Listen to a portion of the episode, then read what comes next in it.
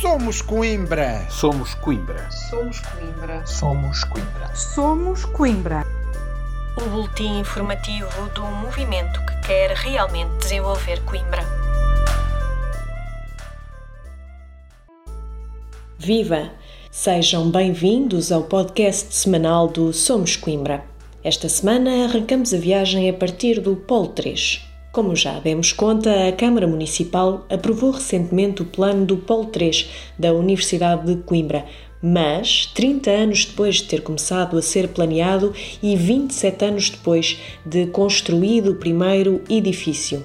Este é o exemplo perfeito de como a Câmara Municipal, liderada pelo Partido Socialista e por Manuel Machado, tem travado o desenvolvimento da cidade. Este atraso no licenciamento do Polo 3 colocou em grave risco um investimento de 50 milhões de euros no Instituto Interdisciplinar do Envelhecimento, que vai ser muito difícil conservar. O Somos Coimbra manifesta o seu profundo desejo que a Universidade consiga compensar o impacto da inépcia da Câmara, comprometendo-se desde já a fazer tudo o que estiver ao seu alcance para ajudar à concretização do projeto. Do Polo 3 seguimos num saltinho para o espaço envolvente aos hospitais da Universidade de Coimbra. Uma das responsabilidades centrais de uma Câmara Municipal é gerir a mobilidade e a acessibilidade dentro do seu município, pelo que se impõe que a Câmara Municipal de Coimbra use o seu poder de mediação e de regulação para pensar a zona dos hospitais da Universidade de Coimbra, atualmente muito congestionada e sobrecarregada de estacionamento ilegal.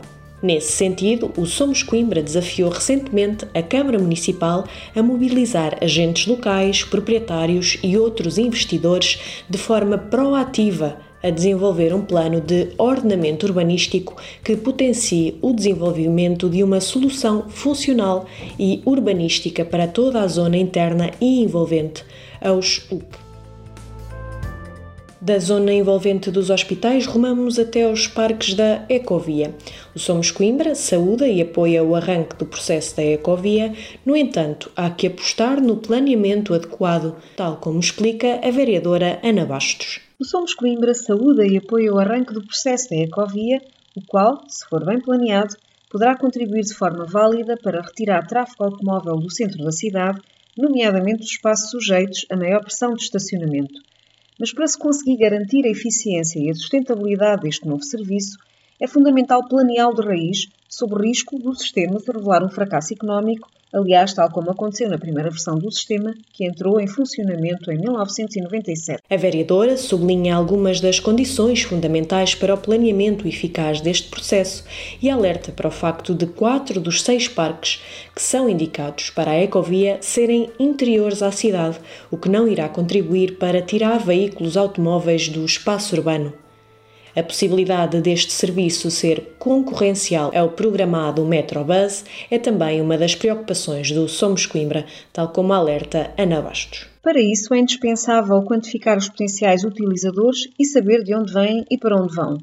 Se os locais de estacionamento, os trajetos, os horários não responderem às necessidades desses utilizadores, então a Ecovia voltará a não sobreviver por insustentabilidade económica. É preciso ter noção que quatro dos seis parques que são indicados para a ecovia são interiores à cidade e não irão contribuir para retirar veículos automóveis do espaço urbano.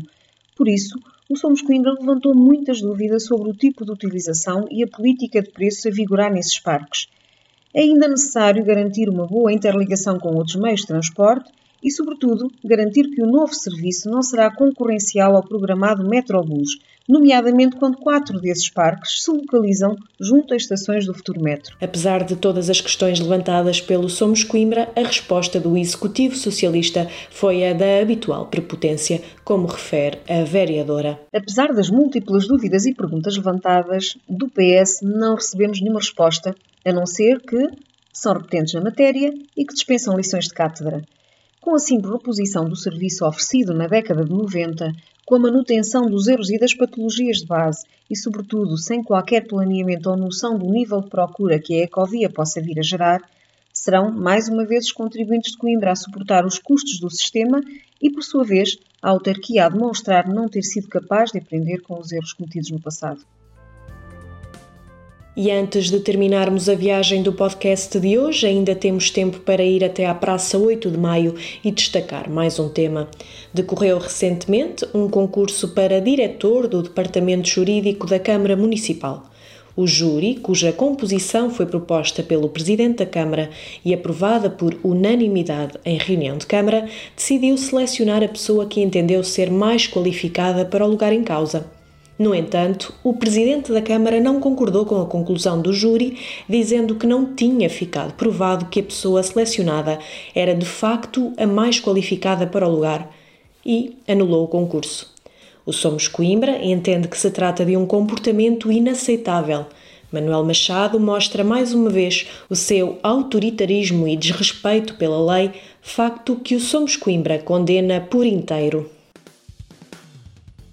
E chegamos assim ao final de mais uma viagem proposta pelo podcast semanal do Somos Coimbra. Recorde-se que este espaço resume o boletim semanal do Somos Coimbra. Se quiser passar a receber o boletim, basta enviar um e-mail a manifestar essa intenção para somoscoimbra.gmail.com. Como já sabe, para a semana estamos de regresso com o característico olhar atento e incisivo ao qual já o habituamos.